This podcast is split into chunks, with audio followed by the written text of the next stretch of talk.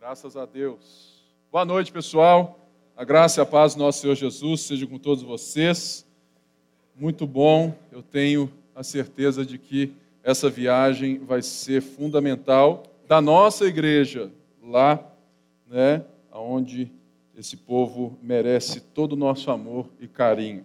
Ou seja, você pode ter certeza que a sua oferta, o seu dízimo, o fruto daquilo que Deus tem te dado tem ido tão longe, não é verdade? Lá no norte do Brasil, nós estamos ali é plantando igrejas para honra e glória do nome do Senhor Jesus. E você é esse plantador que tem feito grandes coisas, porque o seu dízimo, a sua oferta, aquilo que nós temos vivido aqui, nesse lugar tão bom, né? Esse arzinho está aí tranquilo, tudo de boa, bom som, não é verdade?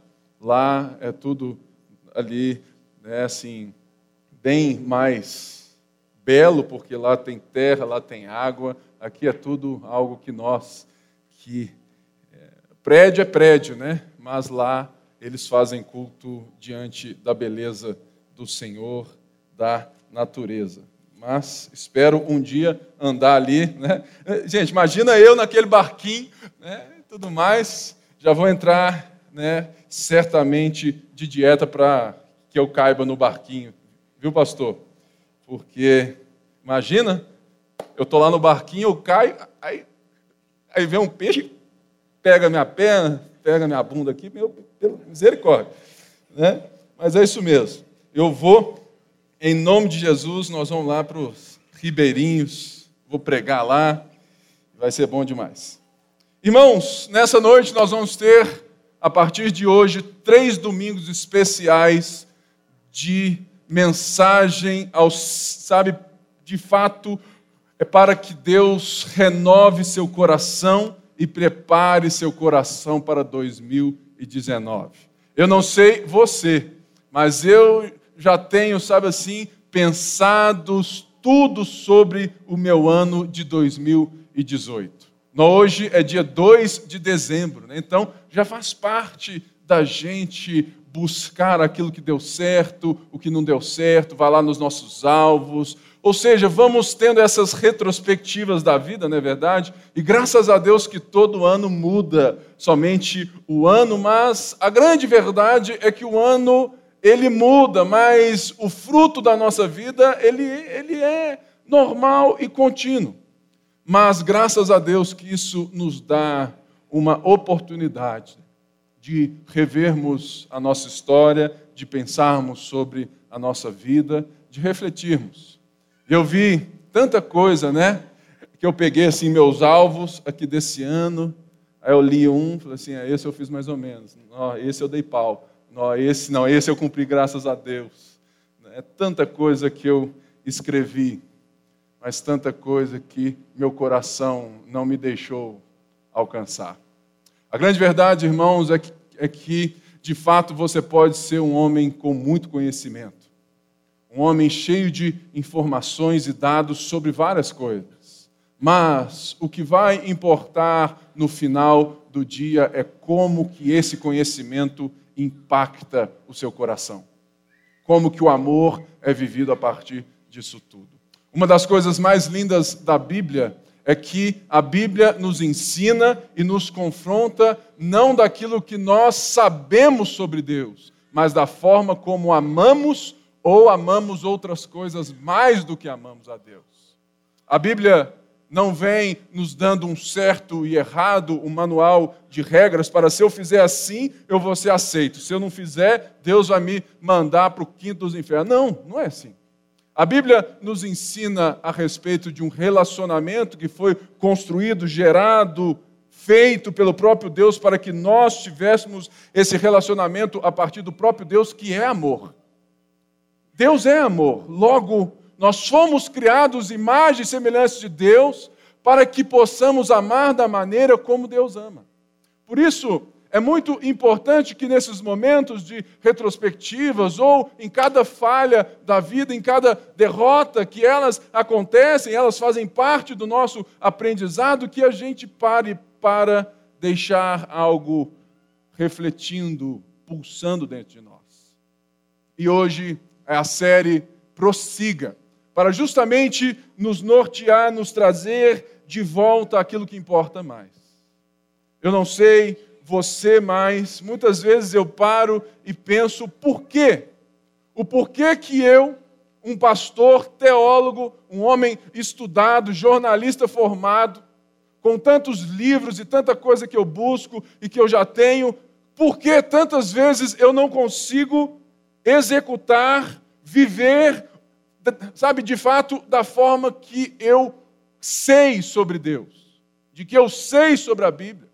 Por que, que você e eu muitas vezes vamos assim, puxa vida, por que, que meu casamento muitas vezes precisa de um diálogo para ajustes, sendo que nós somos ah, muitas vezes tão conhecedores daquilo que de fato Deus quer de nós? Talvez você se pergunta isso todo dia. Quando você vê que a sua vida muitas vezes tem marcas e escolhas, que você está andando por caminhos que, que, que você assim, cara, eu não penso assim, mas quando você vê, você já está no shopping passando cartão. E você sabe que não tem dinheiro para pagar. Quando você vê, você já está se entregando a relações promíscuas que Deus não se agrada. Quando você vê. Sabe por quê, querido? O ser humano não é um cérebro num palito.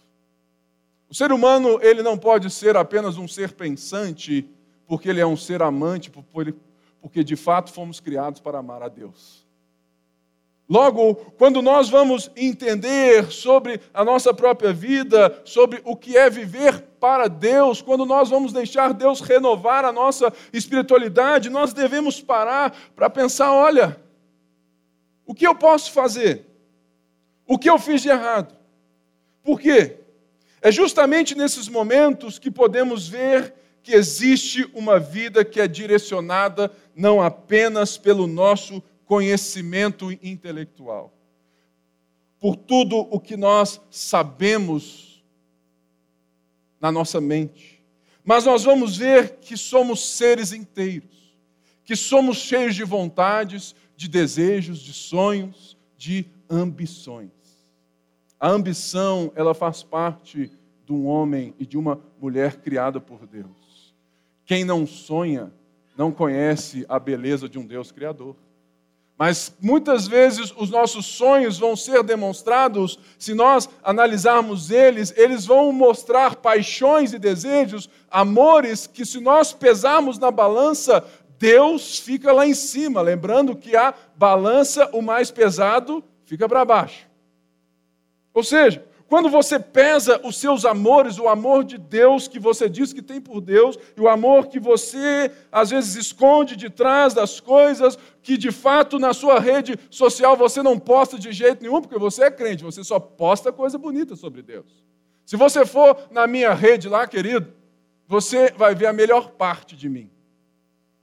Mas é só bater um papo lá em cima com a dona Débora, que ela vai te contar coisas né, que nem Instagram e Facebook verão. Jamais. É verdade? Não que eu seja um homem que tem coisas que me desabonam, não, nada disso. Mas de fato, a vida do homem é um anseio, uma busca carregada de amar. O meu santo predileto, Santo Agostinho, ele diz assim: Criaste-nos para ti, ó Deus, e o nosso coração não tem sossego enquanto não repousar em ti. Falando aqui de santo, eu acho que eu deveria trocar meu santo para ajudar alguns irmãos aqui da igreja para Santo Antônio, porque tem um povo aqui que está precisando casar. Mas tudo bem, a gente não tem nenhum problema com isso, né? Aleluia. Não vou falar seu nome hoje, não, tá, querido? Estou tranquilo. Love you ever. Ou seja, você já pensou, irmãos, que Jesus disse que toda a lei e os profetas se resumem em dois mandamentos. E, ele, e quais são esses? Conhecereis os mandamentos eternos e a lei de cor? Não. Amarás o Senhor teu Deus de todo o seu coração, de toda a sua força, de toda a sua alma, de todo o seu entendimento. Amarás o próximo como a ti mesmo. É porque justamente o que nós devemos entender que o que balança a bússola que direciona a nossa vida, as nossas escolhas, não é primeiramente o conhecimento intelectual, mas o amor do coração que nos impulsiona. É por isso que você se vê muitas vezes tomando direções que até a sua mente duvida. Fala assim, cara, o que você está fazendo? É por isso que você vê nutricionista gordinho, médico mal, sabe? Ou médico que, que, de câncer que fuma. Por quê? Uma coisa, querido, não tem nada a ver com a outra. É por isso que muitas vezes nós vemos pessoas que têm cargos religiosos vivendo vida de gente que não tem nada a ver com a fé em Cristo. Porque o que Deus nos ensina nas Escrituras não é apenas o conhecer de saber quem Ele é, mas o conhecer de amar quem Ele é. E por isso, nessa noite, nós vamos ver um pouco sobre como devemos prosseguir. Abra aí a sua Bíblia na carta de Paulo aos Filipenses. Nós vamos ler parte do capítulo 1, mas antes deixa eu entrar aqui e seguir na minha introdução. J.K. Smith, que é um autor do livro Você é aquilo que ama. Irmãos, todo mundo, se puder, leia esse livro. Você é aquilo que ama. É maravilhoso. Vale você ficar de jejum dois dias para que você salve aí 30 reais ou mais, porque deve ser mais caro, né? O livro está caro hoje em dia, misericórdia, mas que você faça esse esforço. Você é o que ama do J.K. Smith. J.K. Smith, então, diz que a ordem de Jesus para que o sigamos é um chamado a alinhar nossos amores e anseios ao dele. Querer o que Deus quer. Desejar o que Deus deseja. Ansiar pelo que Deus anseia. Almejar um mundo onde Deus é tudo em todos. Muitas pessoas chamam isso de reino de Deus. A grande verdade é que nós fomos ludibriados pelos pensamentos, ou pelo pensamento que vem sendo desenvolvido séculos e séculos. Quando a partir do século 17, né, nós temos ali, lembra lá da aula de história, lá da oitava série? Pois é, ela voltou no culto da igreja para você. René Descartes, lembra dele, aquele que você ficou lá decorando na prova para você responder? Pois é, ele voltou hoje no seu culto. René Descartes, ele vem e traz essa ideia de, de que o homem é um ser pensante. E de fato o homem é. Mas penso logo existe não define a totalidade do homem, do ser do homem. Logo, nós fomos construindo uma estrutura de pensamento, na, ou seja, a partir daí, daquilo que nós temos como modernidade, achando que quanto mais eu conhecer e quanto mais a minha razão me der poder e capacidade, mais longe eu vou chegar. Mas isso muitas vezes se resolve nas lógicas matemáticas da vida, mas não se resolve nos relacionamentos da história. Quantos líderes inteligentíssimos, quantos empresários, atletas, eles de fato colocam toda uma carreira brilhante, tudo a perder por um simples ato imoral, ou por um simples post no Twitter. Sabe por quê? Porque o conhecimento específico deles não segura eles o amor que pulsa do coração e os anseios que a alma grita. Quantas pessoas perderam carreiras brilhantes, empregos? Talvez você perdeu um dia um emprego. Aquela namorada que se amava, assim, puxa vida, perdi ela por causa de uma coisa. É verdade, cara. A gente joga muita coisa a perder, a gente demora para construir coisa, mas a gente derruba na facilidade. Porque quando a gente percebe que o homem não é apenas esse ser pensante, mas é um ser amante, a gente precisa saber aonde que nós vamos recalibrar essa história. Lembrando que quando o homem pecou, o homem está totalmente desconfigurado. Ou seja, o homem ama aquilo que não merece ser amado. O homem se ama.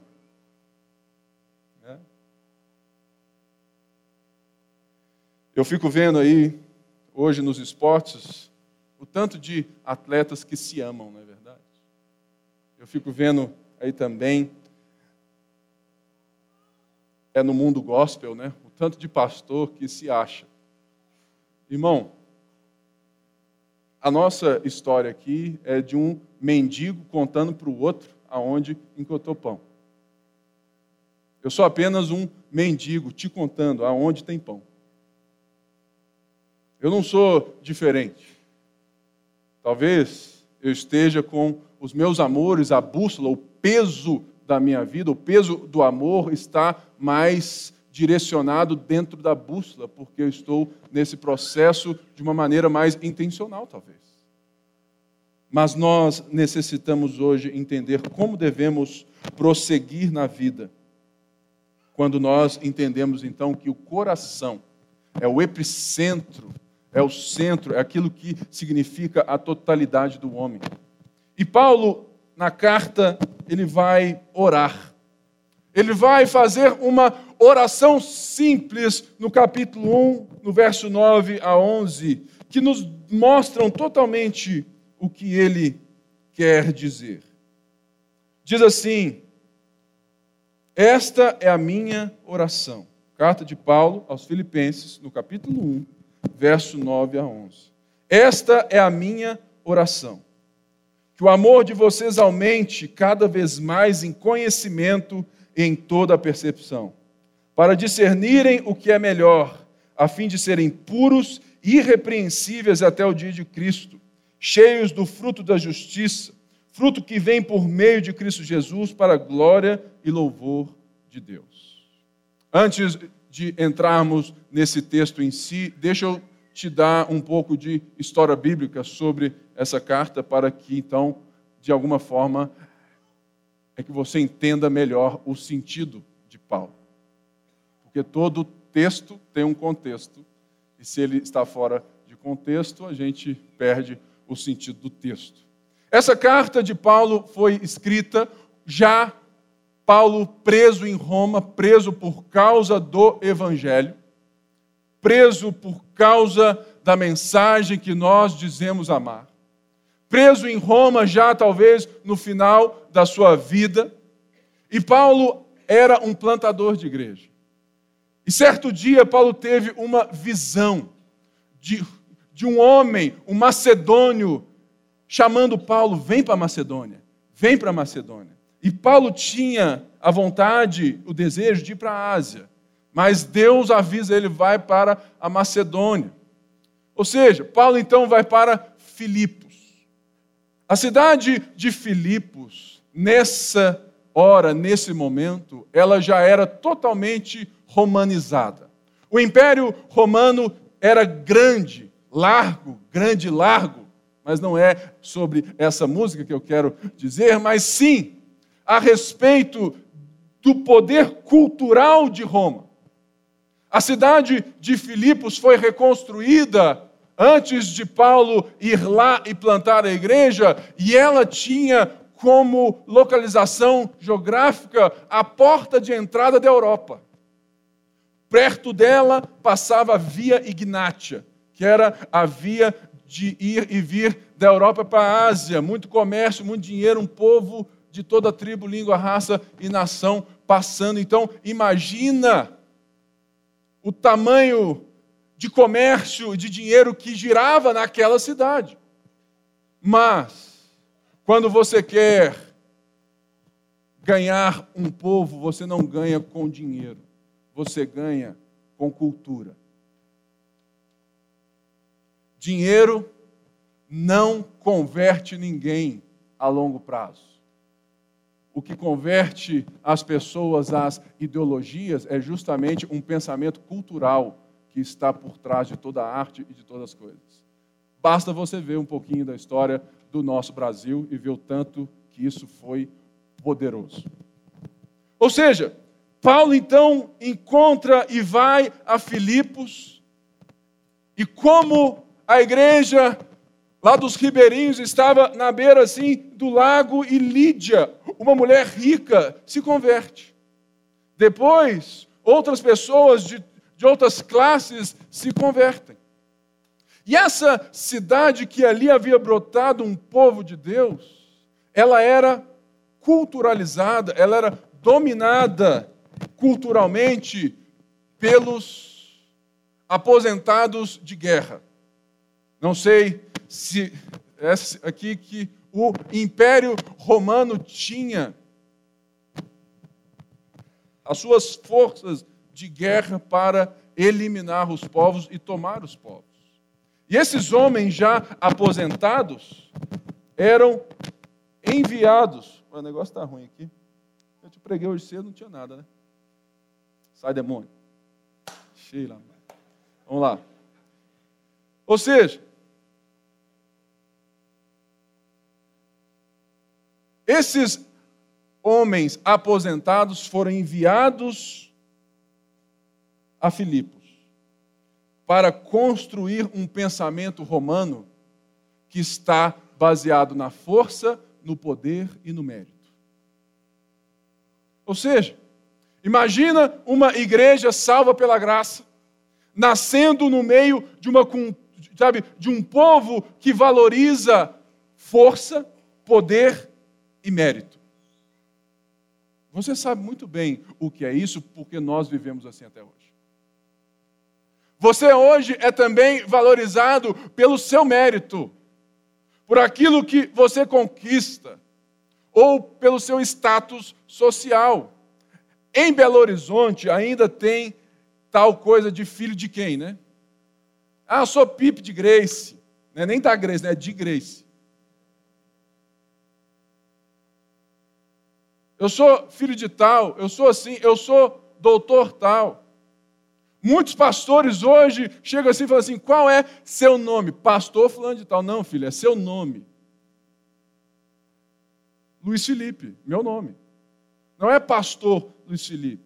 Porque, irmãos, nós somos forjados em uma cultura aonde o tamanho do meu mérito e da minha força determina o tamanho da minha identidade. Então, imagine uma igreja sendo criada nessa cultura sendo vista onde na igreja tinha muitos escravos.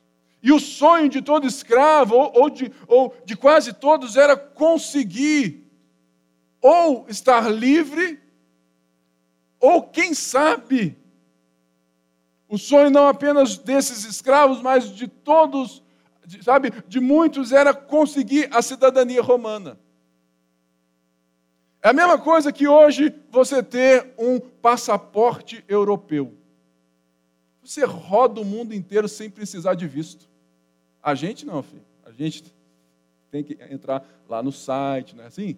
Ir lá, mostrar que você, que você, né, que você tem casa, carro e o resto na poupança.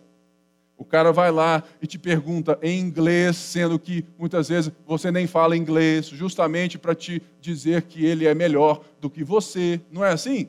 Se você já tirou visto, você sabe muito bem o que é.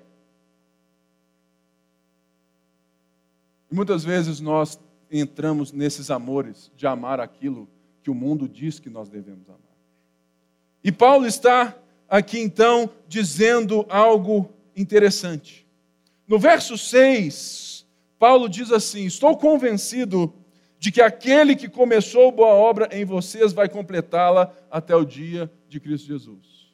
Paulo está dando graças a Deus por esses irmãos, por essa igreja. Depois de anos que eles estão ali batalhando pela causa do Evangelho, Paulo está dizendo algo maravilhoso sobre eles que é o que? Olha, eu dou graças a Deus por vocês, porque vocês não apenas vivem isso, mas vocês participam comigo dessa história. A melhor coisa que tem é quando nós temos irmãos aqui que não apenas frequentam a igreja, mas participam da igreja.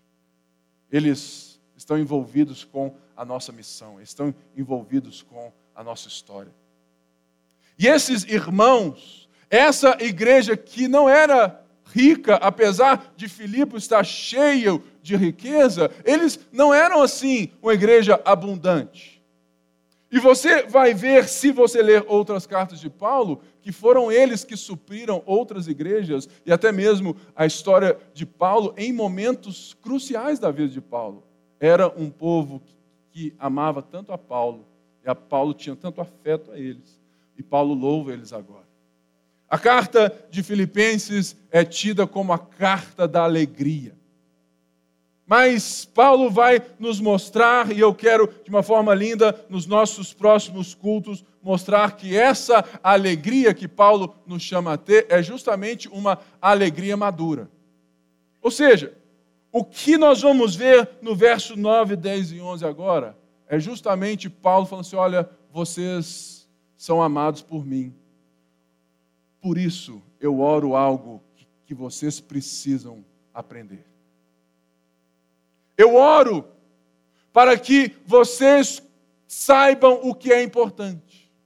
E a pergunta que eu, que eu então faço é: se é algo tão importante, por que que Paulo ora e não escreveu? Falou assim: olha, mando, peço, rogo-vos, pois, que vocês busquem tal e tal coisa para que o amor de vocês aumente.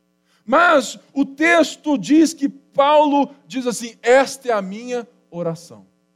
A primeira coisa que nós devemos entender é que quando a coisa é muito importante, nós não podemos deixar que ela não seja vivida, que ela não chegue na pessoa certa e que ela não seja pedida à pessoa certa. Paulo ora primeiro porque Deus é o agente decisivo daquilo que ele está fazendo. O verso 6 diz: Olha, eu tenho certeza, estou convencido de que ele vai completar, a, sabe, essa obra. Que, que de fato está chamando vocês pela graça. Eu estou convencido de que Deus está conosco, de que Deus está fazendo, que o Espírito Santo move no nosso meio, estou convencido. Por isso, essa é a minha oração. Ele ora porque as pessoas podem recusar os nossos discursos, mas não podem recusar a nossa oração. Você, marido, você pode recusar a sua esposa pregando para você o dia inteiro, mas você não pode recusar quando ela se dobra de joelhos na sua casa orando por você. Você nós temos que entender isso, irmão. Se Deus é o agente decisivo, o que importa mais deve primeiramente chegar a Deus. Por isso, Paulo está mostrando uma coisa maravilhosa. Ele ora para que o amor aumente. Engraçado. A Bíblia, o tempo todo falando de amor, Jesus, o tempo todo nos chamando a amar, reconfigurando os nossos amores. E Paulo ora justamente isso: que o amor aumente. Ou seja, Paulo nos mostra que para prosseguirmos na vida existe algo que é o mais importante. Existe na nossa busca, sabe, para prosseguirmos no nosso novo ano, existe uma coisa que eu quero que todo mundo aqui tenha alinhado no coração. A oração que a gente faz hoje é que o nosso amor aumente. Por quê? Porque nós vimos que o nosso amor vai marcar as nossas pisadas, as nossas escolhas. Logo, aqui Paulo está dizendo o que é o mais importante.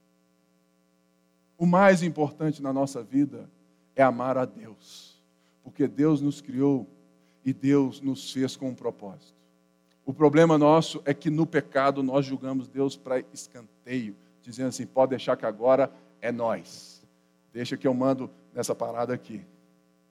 Mas Paulo, pela graça, falou assim: olha, vocês querem ser maduros na fé? Vocês querem ser maduros na fé? Vocês, vocês, vocês querem ser maduros na fé? Só existe uma coisa que Paulo fala e que Paulo ora: que o amor de vocês aumente. Que o amor aumente nesse sentido de que nós devemos buscar, em primeiro lugar, não obedecer a Deus de uma forma, sabe, de uma lista de, de regras, mas que a nossa obediência vem do coração. Então, a partir disso, Paulo vai nos mostrar como buscar. Ele diz aqui: Eu oro que o amor de vocês aumente cada vez mais em conhecimento e em percepção. Uai, que coisa interessante, né? O amor vai aumentar. Paulo está dizendo que eu vou aumentar o amor se eu conhecer mais e se eu entender ou perceber mais. E a gente acha e fomos ensinados que amar e conhecer são coisas totalmente distintas. Porque o amor é emocional. E o conhecimento é intelectual, é frio. Nada disso, irmãos. Tem muita gente que erroneamente pula para extremos da fé. E esses extremos eles são muito perigosos. O primeiro extremo é o extremo de uma fé sentimental, experimental demais. É a fé de muitos, muitos de nós que somos ávidos pelo mover do Espírito Santo, de uma forma meio imatura, aonde nós achamos que o crescimento da fé, o amar a Deus é cada vez mais deixar que eu sinta a Deus, que eu, sabe, que eu tenha esses negócios com Deus e tudo mais e, e sabe, e a letra mata, sendo que o próprio versículo nem está dizendo disso. A gente então recusa a teologia, o ensino, a doutrina, dizendo que isso esfria a pessoa. Ou seja, Paulo diz: olha, se, se você quer aumentar o amor, você tem que aumentar o conhecimento. Mas não é o conhecimento do outro extremo. Que extremo?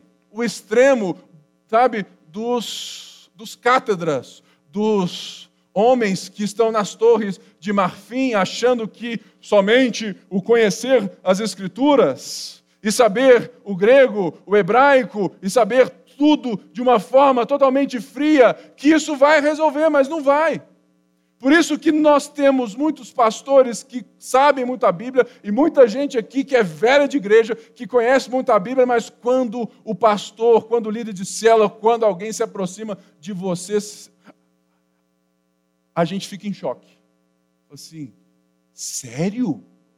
Que esse cara que deu aula de batismo daquela forma linda, maravilhosa, sério que é ele? Ele que traiu a esposa? Sério? Não estou acreditando. Sabe por quê, irmãos?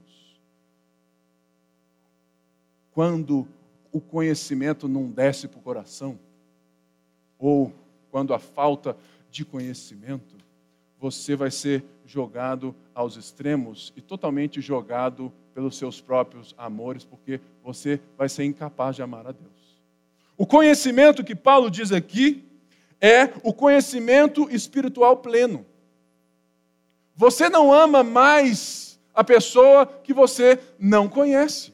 É por isso que é muito importante, e isso vai ser a nossa tônica no próximo ano, porque nós já somos muito grandes como igreja e nós precisamos nos achegar mais. Por isso que no próximo ano o GC vai ser cada vez mais o coração da nossa igreja. Você precisa conhecer alguém de uma forma mais próxima e você precisa se deixar ser conhecido, se deixar se relacionar. E isso acontece num GC. Eu posso vir aqui pregar para você, contar a história, você só vai me conhecer em cima do púlpito. Mas quando você participa comigo de uma célula, quando nós temos uma refeição juntos, quando nós compartilhamos da fé juntos, sim, irmãos, aí sim o nosso amor um pelo outro vai aumentar. Não é verdade? Assim também é com Deus.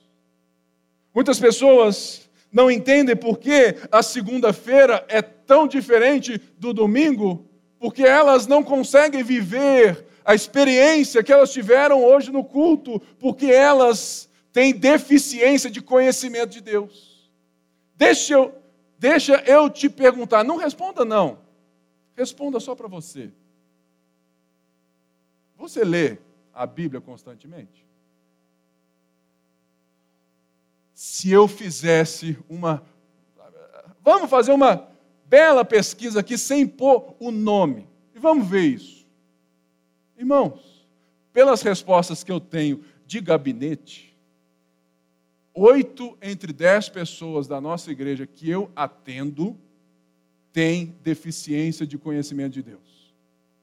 Porque elas têm a prioridade em outras coisas e não em conhecer a palavra de Deus. Como você quer dizer, então, que você ama a Deus se você não tem interesse e hábito em conhecê-lo? O seu amor nunca vai aumentar. Mas quando você se propõe e quando o seu amor carnal te joga para outros amores, para o jogo do galo, do cruzeiro, para outras coisas, né, que só você sabe, para essa a ânsia de encontrar um lugar seguro de descanso que só Deus pode dar, você então faz de tudo para conhecer. Irmãos, nós temos aqui jovens, gente que tem um conhecimento acadêmico exemplar. E eu olho para a vida e falo assim: puxa vida, se você tivesse essa disciplina com Deus, você ia ser uma bomba nas mãos de Deus. Mas não, porque eles não, porque de fato eles não entendem, porque o coração não entende. Se isso não for deixado pelo Espírito moldar o nosso coração, nós temos que buscar o conhecimento não para que ele aumente, mas para que o amor aumente. É um conhecimento relacional, não frio. O, sabe? Ele está pautado pelo amor e pela relação. Eu não leio a Bíblia porque eu sou pastor, eu leio a Bíblia porque eu sou discípulo. E por mais que existam vezes que eu leio a Bíblia para preparar um sermão, eu oro a Deus e falo assim: Deus, tem misericórdia de mim, para que eu não leia as Escrituras de uma forma somente profissional. Irmãos, nós não somos profissionais. O pastor não é um profissional da fé. Um bom pastor é um discípulo de Jesus, é um mendigo contando, de fato, contando a outros mendigos aonde ele achou pão mas ele achou o pão, ele estudou o pão, ele é imerso pelo pão e ele deixa que o pão seja a primeira coisa na vida dele. Por isso, é muito interessante ver que a palavra conhecimento aqui, ela não pode ser desassociada da palavra percepção. São duas coisas, aumente em conhecimento e percepção. Por quê? A percepção aqui, é justamente a diferença entre conhecimento e entendimento. Hoje de manhã eu dei um exemplo da época que eu estava na escola. A Débora era minha parceira de sala de aula. Eu casei com a moça do colégio. Olha, olha que história romântica. E tem gente aqui, igual esse ogro que está aqui na minha frente, que era da minha sala a esposa do ogro ali, era, sabe, gente que tem relacionamento, gente, nós estamos juntos desde os 17 anos. Ou seja, eu tenho que amar ele, porque quanto mais eu conheço ele, eu falo assim, puxa vida, esse cara é legal de verdade.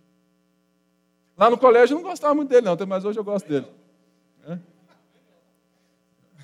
Você vê, o amor aumenta, né? Ou seja, e eu lembro que eu odiava física e química também. Amém? Amém alguns, né? Aleluia! Fala Deus, né? Assim, sabia que Deus ia me dizer que eu não estava sozinho, né? É isso mesmo. Ou seja, eu nunca quis ter o conhecimento sobre a física. Nunca quis. Diferente de hoje, na minha época de escola, eu era um péssimo aluno. Péssimo. Nunca fiz um dever de casa. Enrolava. Minha mãe ficou pagando inglês seis meses para ela descobrir que eu não estava indo. De tão picareta que eu era. Não era crente ainda não, tá, irmãos? Dá uma... Seis meses. E o que, que eu fazia nas provas de física? Eu não buscava o conhecimento sobre física, eu só buscava o entendimento lógico da fórmula da física. Por quê? Quando eu entendo, o conhecimento mais o, o entendimento é igual à sabedoria. Que é física, então é mais, tudo mais, só, só para a gente estar é, tá junto aí no campo. Ou seja, entendimento é quando você é capaz de transformar o conhecimento em prática. Mas você muitas vezes não precisa de conhecimento para ter entendimento, porque ele pode ser um entendimento raso. O conhecimento ele vai ampliar o seu entendimento e vai ampliar a sua sabedoria. Sabedoria, então, é quando eu conheço a Deus, eu busco o conhecimento de Deus e a percepção, o discernimento, o entendimento para que eu possa viver o que eu conheço na minha vida do dia a dia. Ou seja, o amor, ele aumenta quando eu alinho, quando eu junto o meu conhecimento espiritual sobre Deus com o meu entendimento e consigo viver de maneira prática, existencial, e relacional, tudo isso que Paulo diz que é o modo como eu devo amar mais. E voltando lá na prova de física, eu então não queria o conhecimento de física. Eu só buscava entender a lógica da fórmula. Eu era medíocre. Medíocre. Por quê? Eu sabia que era só fazer a prova e ter ali sete pontinhos em dez que ia ser tranquilo. Ou seja, antes da prova, eu ia lá na moça mais castiga. Lembra, irmãos, sempre na minha vida as mais inteligentes da sala eram as mulheres. Então, não falem mal delas. É impressionante, né? O tanto que elas dão banho em muita coisa ou em quase todas na gente, né? Então, na sala eu ia sempre na moça mais inteligente. Antes da prova, falei assim: Ô irmã, você pode me explicar a lógica dessas fórmulas? Aí ela, rapidinho, né? Ela ia lá e tudo mais, eu entendia a lógica, não o conhecimento daquilo tudo. Eu decorava as fórmulas e na hora que eu recebia a prova, eu virava a prova e ficava todas as fórmulas. Se eu conseguisse escrever todas as fórmulas na página, sabe, lá eu respirava e falava assim: haha, agora é nice. Por quê, irmãos? Eu sabia que uma prova, ela não mede o seu conhecimento. Ela não mede. Então, eu, muito pecador, né? Eu só ia no pouco entendimento lógico. E não conte para a Débora, não. não. Não conte. Ela estudava, estudava, estudava, eu só ia lá e minha nota era maior que a dela. Mas tudo bem. É. Por isso que ela casou comigo, né? Mas, mas isso é outra história. Ou seja, irmãos, isso é medíocre, não é? É a mesma coisa que você vir ao culto como um rito religioso e só pensar assim: olha, eu vou lá no culto só fazer a minha parte, eu vou entender só o beabá da coisa, levantar minha mão, vou dar uma oferta, 10% não, porque é muito, né? Tudo mais. Vai, lá, esse pastor, ele está com uma cara de, de, de muito arrumadinho, não vou dar 10% não. Então, dá 5%, você vem aqui, faz toda a liturgia religiosa, você tem um entendimento medíocre, mas de, lhe falta um universo de beleza do conhecimento de Deus que pode te levar a amar a Deus muito mais. É por isso que a nossa igreja ela é, ela é fundamentada no ensino da palavra. Porque não existe outra forma de amar a Deus senão aprender sobre Ele. E aqui, então, Paulo segue, e ele então nos disse o que fazer, como fazer, e agora para o que fazer. Então, aqui no verso 10, diz assim: para discernirem o que é melhor, a fim de serem puros e irrepreensíveis até o dia de Cristo. Ou seja, existe algo aqui que é fundamental, que quebra o seu entendimento religioso sobre santidade. O que, que o texto está dizendo? É que quando eu busco amar mais, quando o meu amor aumenta, eu sou capaz de escolher ou de direcionar, de ter a bússola na direção correta para aquilo que é de Deus na minha vida.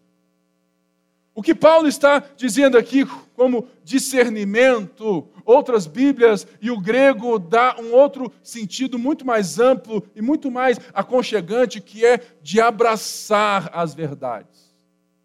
O discernimento, ele não vem de uma forma fria, mas ele diz aqui: olha, quando eu busco que aumente o amor, as verdades de Deus, o que Deus ama, o que Deus pensa, isso tudo eu vou abraçar isso de tal maneira que eu vou ser capaz de escolher e viver a minha vida da maneira como Deus pensa, da maneira como Deus age e da maneira como Deus me criou. Logo, eu não estou mais vivendo para mim mesmo.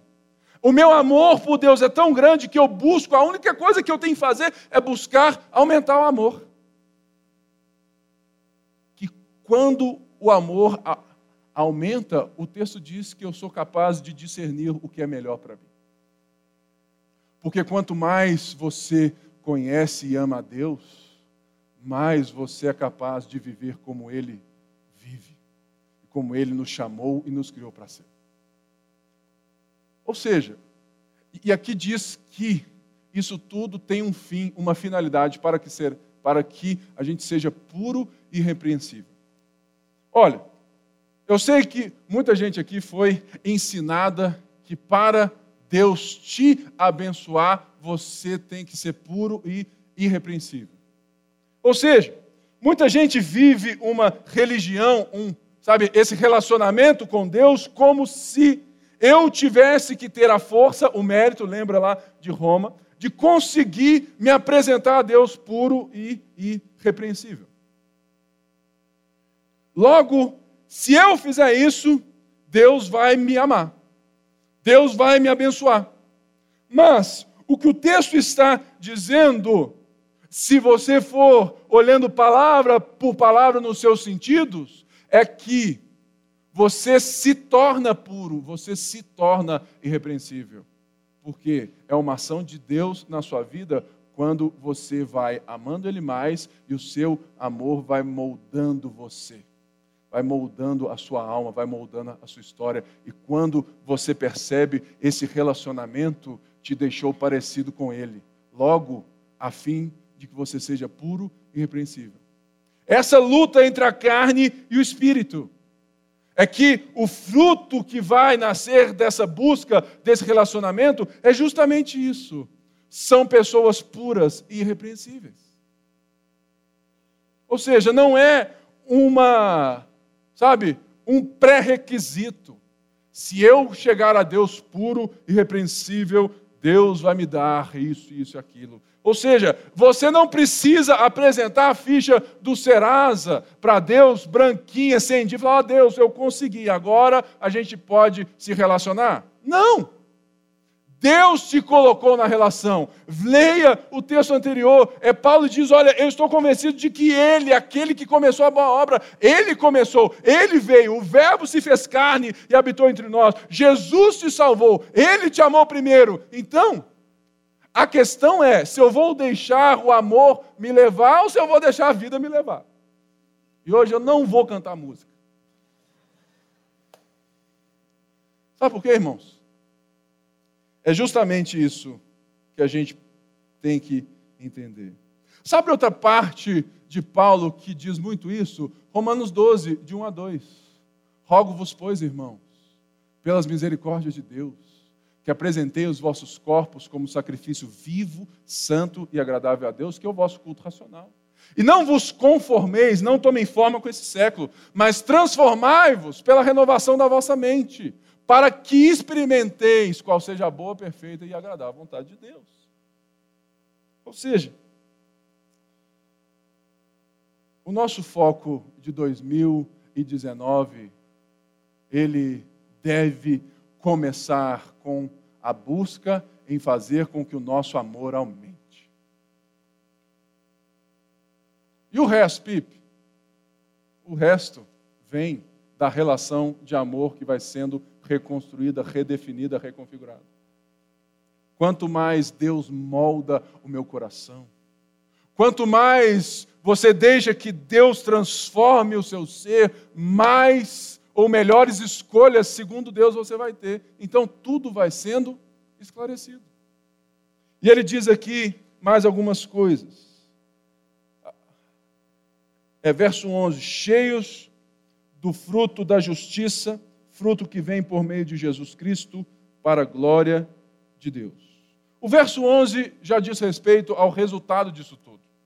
O resultado dessa relação, dessa busca, desses encontros com Deus, desse relacionamento, o fruto é o fruto da justiça, é resultado de um processo então relacional, de uma realidade externa que está sendo demonstrada externamente, interna que está sendo agora externamente mostrada. O fruto é o ponto mais belo da árvore, porque o fruto de uma árvore, ele é justamente uma demonstração cabal de que Deus ama não apenas tudo aquilo que ele cria, mas Deus ama quem ele criou para pegar o fruto da árvore, ó, nheque.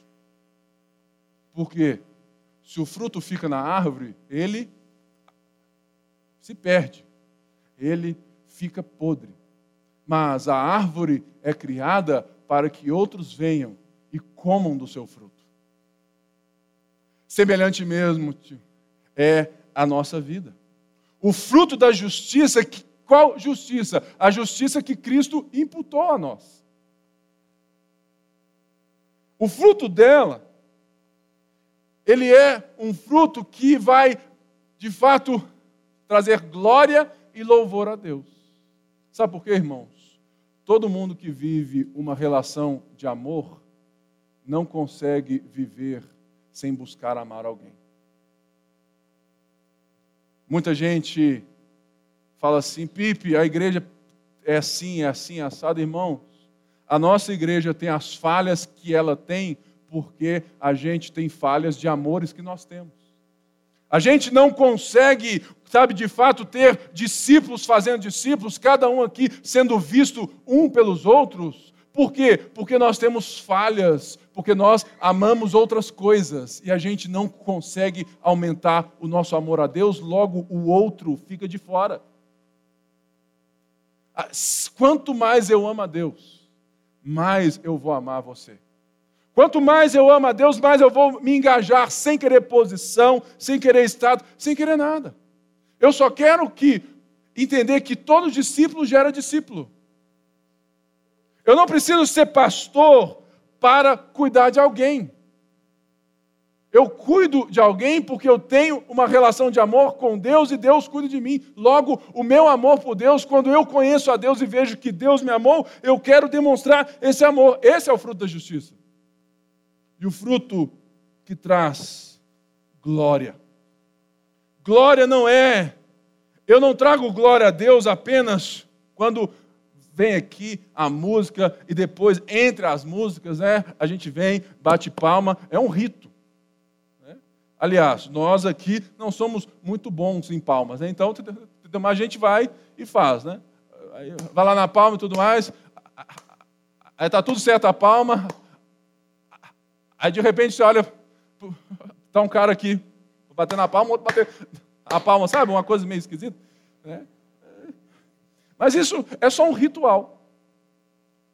Não é assim que nós damos glórias a Deus. Sabe o, o que é glória? Glória é a beleza de Deus. Quando eu me relaciono com Deus de tal forma, a minha vida vai dar glórias a Deus porque ela demonstra a beleza e a glória de Deus para as pessoas. Você entende? Ou seja, alguém não crente vai falar assim: Nó, velho, que vida bonita que você leva, hein? poxa, esse Deus seu deve ser muito, muito interessante. Irmãos, por mais amante de qualquer conhecimento que eu seja. Eu amo a teologia porque toda igreja que não tem um, sabe, um ensino correto doutrinário sobre Deus se perde no amor de Deus.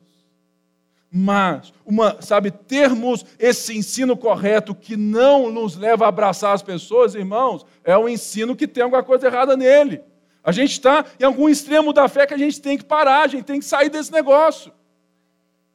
Fala Deus, aleluia. Entendeu?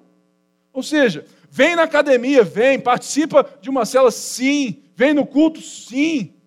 Mas o conhecimento tem que descer para o coração, tem que ser visceral, tem que ser dia a dia, ele tem que demonstrar para as pessoas a beleza de quem Deus é. Porque o nosso louvor é justamente a resposta de uma glória que nós vemos e agora nós demonstramos. Por isso, dezembro, né? A sua vida pode ser diferente a partir de hoje. O seu novo ano não precisa ser igual a esse. E se você falar assim, Pipe, meu ano foi top. Beleza, pode ser melhor. Porque nós estamos aqui para levar cada pessoa a um relacionamento público e crescente a Jesus Cristo. Basta você deixar que Jesus mude os seus amores. Prossiga em conhecer e perceber. Deixe que sua busca aumente seu amor a Deus e não os amores que te afastam de Deus. Smith diz que seguir Jesus, olha essa frase que eu vou fechar. Ela é digna de frase de rede social, essa aqui. Seguir Jesus é tornar-se um aluno do Mestre que nos ensina a amar. Ser discípulo de Jesus é matricular-se na escola do amor. Por isso que nós estamos reconfigurando todos os nossos sistemas de ensino. Se você quer ser um líder de célula, nós vamos ensinar você em todas, em todas as coisas, mas antes disso, nós vamos ter aliado a todas essas aulas um pastor que vai mentorear você. Sabe por quê? Jesus ensina o conhecimento de Deus andando pelo caminho. Aí você fala, Pipe, então como que eu vou estar perto de você? Deixa eu te dizer, você não precisa estar perto de mim para ser alguém que vai ser pastoreado. Você só precisa estar perto de alguém que está perto de Jesus.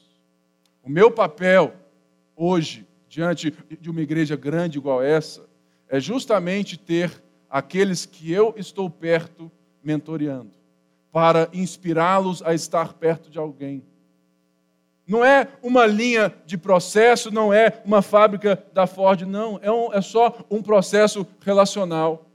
Muitas pessoas desistem de serem líderes porque viram e falam assim: Pipe, eu não quero ser pastor. Fala assim: por que, cara? Porque eu não posso fazer por todo mundo o que eu gostaria. Irmãos, Talvez 50% ou mais das pessoas que estão me ouvindo agora, eu não sei nem seu nome, mas eu sou seu pastor. Eu sei que eu te discipulo daqui, mas eu tenho que fazer alguma maneira que alguém ou que você discipule alguém, que alguém te discipule de uma forma mais relacional, mais visceral. E se a gente entender que quando todos enxergam quando todos amam mais, todos vão ser vistos, isso sim vai nos trazer a uma igreja saudável. Porque eu sou incapaz de estar perto de 20. Quanto mais de quase 700, 800 que hoje fazem parte da nossa igreja. Por isso, eu fecho essa mensagem com um pedido faça por uma pessoa o que você gostaria de fazer por todo mundo. Faça por uma pessoa. Essa semana, esse é o seu dever de casa. Falou assim, puxa vida, física, química, agora dever de casa, você está de brincadeira hoje. Pois é, dever de casa. Dever de casa pastoral. Fazer por uma pessoa o que você gostaria de fazer por todas as outras. Não é fazer nada, ah, não, pastor, vou fazer nada, porque eu não posso ir lá no outro cara, irmão. Se eu pensar assim, ninguém estaria aqui. Eu quero fazer pelo Felipe o que eu gostaria de fazer por todos vocês, e esse faz para esse, esse faz para esse. Quando nós vamos ver, está todo mundo no barco. Por isso, 2019 é um ano em prosseguir a deixar o nosso amor aumentar. Amém?